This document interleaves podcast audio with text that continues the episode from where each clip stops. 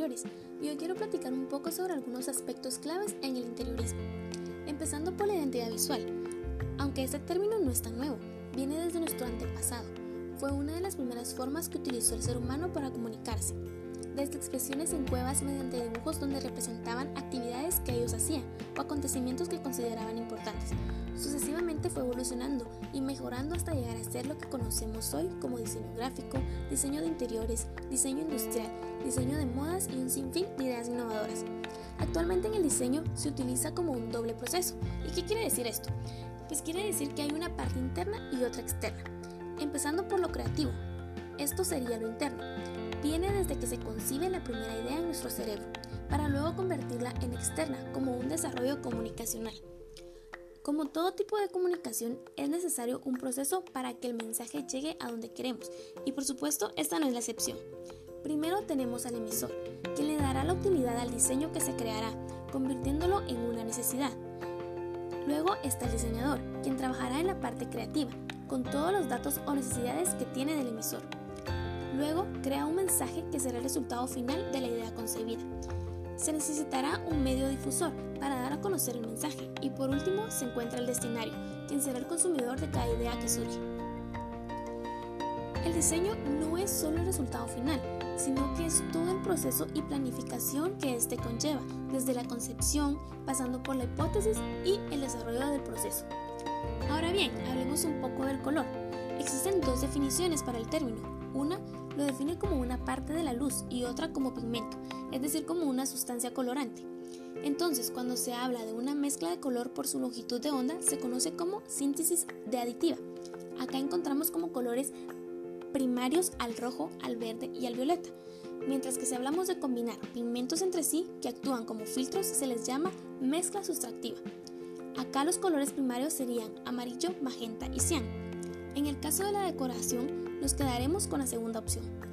Estos colores no se obtienen de ninguna combinación y su superposición da el color negro. Existen infinidad de combinaciones. Entre las más conocidas están los colores binarios, los que se obtienen mezclando los colores de dos en dos, y los colores complementarios que se dan de tres en tres. Agregando el color blanco varían en saturación y agregándoles negro en la luminosidad. Acá podemos ir jugando con la cantidad para obtener una gran variedad de tonos.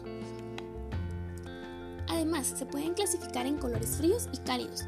Normalmente los asociamos, por ejemplo, los fríos con el agua y los cálidos con el sol, pero los colores calientes son la combinación del magenta con el amarillo que dan una sensación de soleado, pesado, seco y crean luminosidad, alegría y placer, mientras que los colores fríos son combinación de verde con haciendo sentir algún brillo, calmante, húmedo y dan una sensación de gravedad, melancolía y tristeza.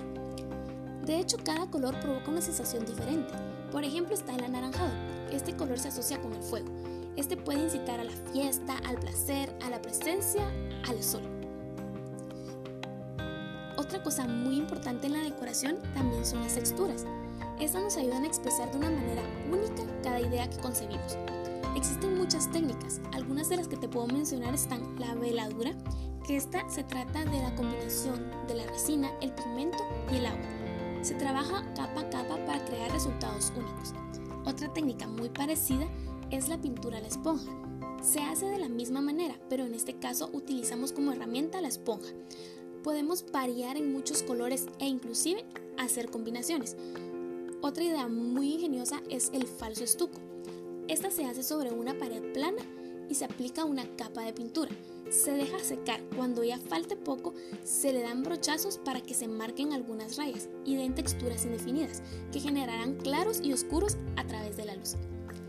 Una técnica también conocida es el estarcido o normalmente llamada estencia. En este caso se usa una plantilla con cualquier diseño que se nos ocurra y se le pasa un rodillo con una brocha para crear un estampado sobre la superficie. Hay tantas técnicas que podemos usar y combinar y ahora hablaremos sobre el último tema, que es la iluminación. Este es otro detalle muy importante. Conocemos la luz artificial, con la que podemos encontrar diferentes tipos de lámparas. Entre ellas están las incandescentes, las halógenas, las fluorescentes, las de sodio. Lo único que cambia acá es la forma en que se efectúa la luz. Puede ser gracias a un gas o por la corriente eléctrica. Algunos consejos prácticos son el uso de proyectores, ya que se pueden orientar al lugar donde se necesite y consideremos que nos ayudarán más. Podemos crear efectos tridimensionales para generar un mayor impacto visual. Hay tantos nuevos elementos que nos facilitan plasmar las ideas de nuestra mente, no hay límites para la imaginación y lo más importante es que podemos convertirlas en realidad. Gracias por el tiempo. Hasta acá dejamos el capítulo de hoy. Buenas noches.